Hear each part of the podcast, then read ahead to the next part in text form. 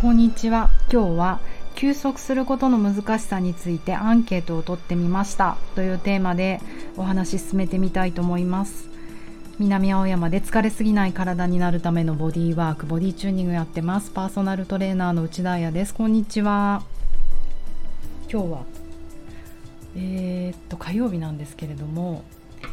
えー、っと私なんとなくほぼ毎日ラジオとか大きな声で言ってるんですがなんとなく自分の中では週5日やれば許してもらえるだろうって思っていて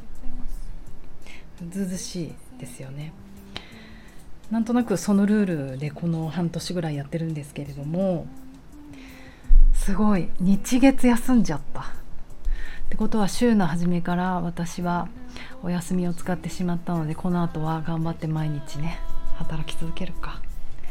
本当に子供の時から初めに何でも使っちゃうんです。お金ももらったらすぐ使っちゃうしショートケーキもいちごから絶対食べるタイプです。皆さんは どうですか？さて結構ねこの日月頑張ってたのは、えーと、私8月のオンラインレッスン月に一度オンラインレッスンをやってるんですけれどもそれのねテーマを決めてえーと、ちょっとこう告知するっていうのに結構一日エネルギーを注ぎまくるんですよ。皆さん今回の絵は羊。そうなんか羊にピンときたんだよね。羊の絵が可愛いので一生懸命描いたので見てください。で事前に今回も皆さんにアンケートを取りました。えーと、アンケートは休息できてますか？困難なことは何ですか？どんなことでも教えてということで12、3人の方からお返事もらえていつもありがとう。えっと、時間切れで何人かの人があの24時間しかこれストーリー上にアップできないんですよね。あのうん、ストーリーに昨日までかな後でアーカイブでまとめてあげるのでインスタグラム見逃しちゃった人はそちら見てください。えっ、と3名のね人に回答できてなかったので今日はその3つのえーと、せっかくね書いてくれた、えーと、教えてくれたこと困難なことをちょっと考えてみようかなと思います。えーと、まず1人はね、うん、やらなきゃいけないことが頭にいっぱい浮かんで気持ちがちっとも休まらない動けない涙マーク。いや本当わかります。昨日とか結構私そうだったね。もう一刻も早く告知ってしないといけないじゃないですか。それはね集客につながるから。でもねいつもギリギリまでやらないんだよね本当に。うん。わかる。えっ、と今回全員に休息することできてますか？困難なことありますかって聞いて全員が体の休息というよりはこの頭の休息ができてない、えっと、もう一人の人の回答が体は休息してても頭は全然休息してなかったりしますっていうね。まさにこれなんですよ。彼女が全員分をあのまとめてくれました。マジラッキーと思ってなんかそういうことやりたかったんですよね。要はマインドフルって体で感じるとどんなことだろうっていうことをワンシングアッタータイム。一つのことを一つやる。んどっぷりと体に浸りきるってどういうことだろう。っていうことを密かにやりたいなと思ってたのでみんなの回答が嬉しくてたまりません。本当に私のラジオを聴いてくださったりボディチューニングのインスタフォローしてくれてる人は意識高い。イエーイ。マニアコミュニティを作っていこうと思ってます。これ多分マスでいくとなんか肩こりがなかなか治らないけどどうしたらいいでしょうとか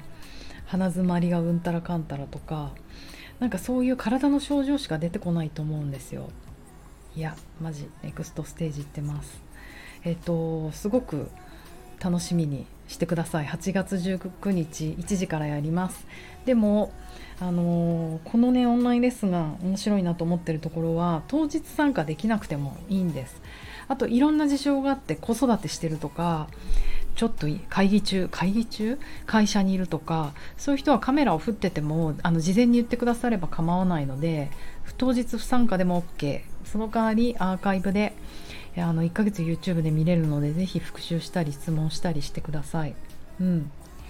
えーと、じゃあこの人のねやらなきゃいけないことが頭にいっぱい浮かんで気持ちがちっとも休まらない動けないに対する、ね、どうしたらいいんだろ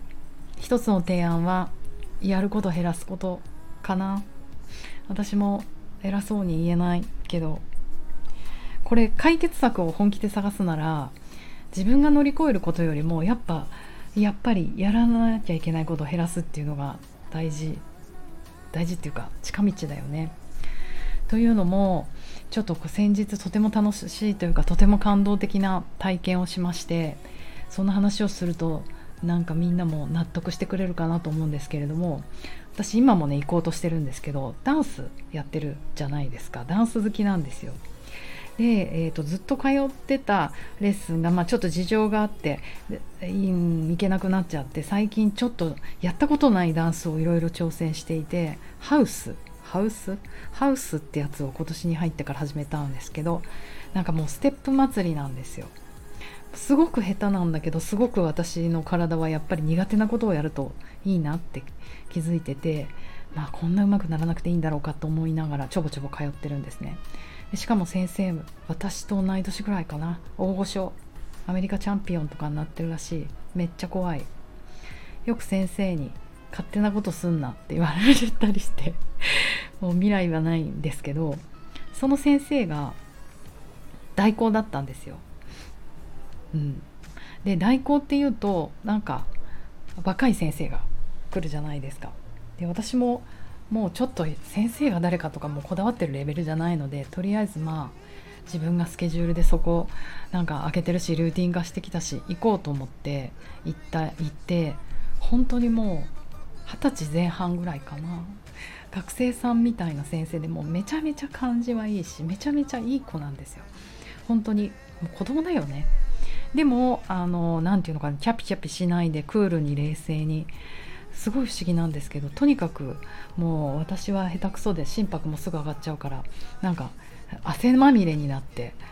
ポタポタ汗を垂らしながらやるんだけど先生って T シャツの上に長袖のチェックのシャツを着てさらにキャップをかぶっていられるぐらいすげえなこんな運動運動じゃないんだろうなってこんなダンス 思うぐらいなんですがなんとパーソナルになっちゃったんですよ。ハウスで心拍上げたままパーソナルって私殺されてしまうかもしれないそんな若者とって思うダンスレッスンだったんですけどそんなことなくかなりこだわって。うん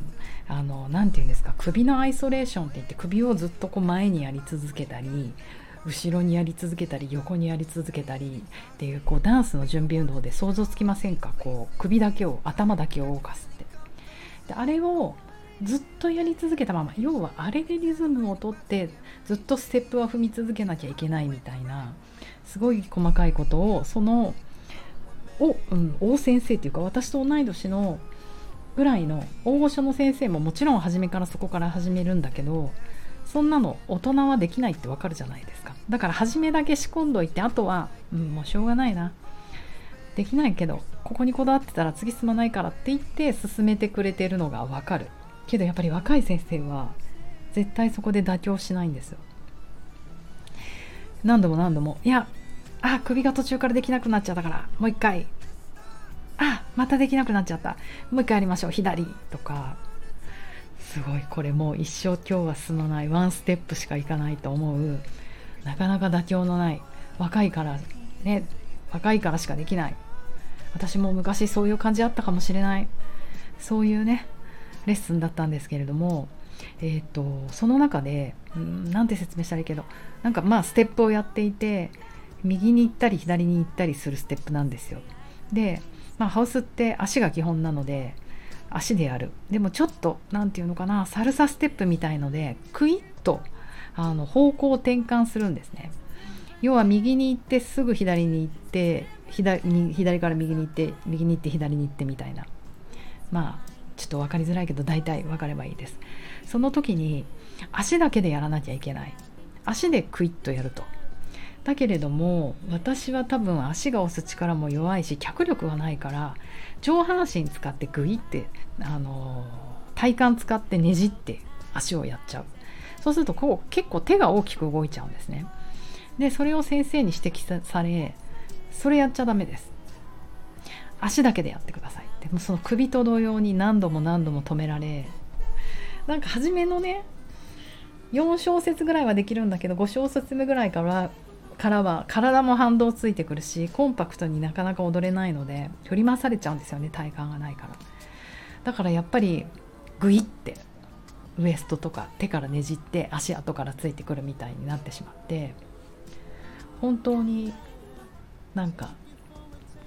何度も止められて。でその時にその二十歳ぐらいの先生がポロッと言ったのは余計なことはしない方がいい。私って余計なことばっかり。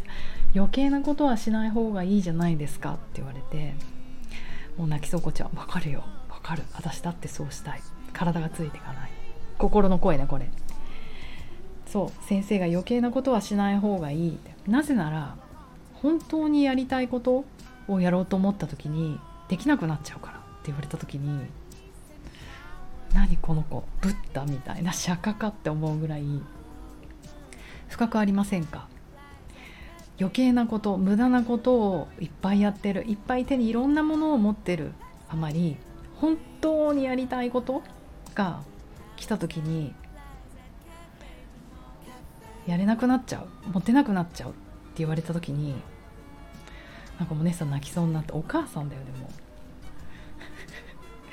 その二十歳の先生は誰から教わったんでしょうねこんなことを。どれだけ？すごいよね。もしそれをねこう体で学んで心底思ってたら本当にブッダかと思うけど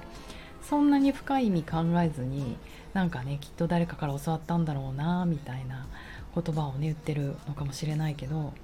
とても大切なことを教えてくれたななと思ってなんかその日からまだ23週間しか経ってないけど本当無駄なことやめようと思ってやらなきゃいけないことは本当に何だろうっていうことをに吟味する時間をたくさんとってそのやらなきゃいけないこともうジャグラーみたいにたくさんのことをやることにエネルギーを使わないやっていってラジオ2日休んでるのはラジオやりな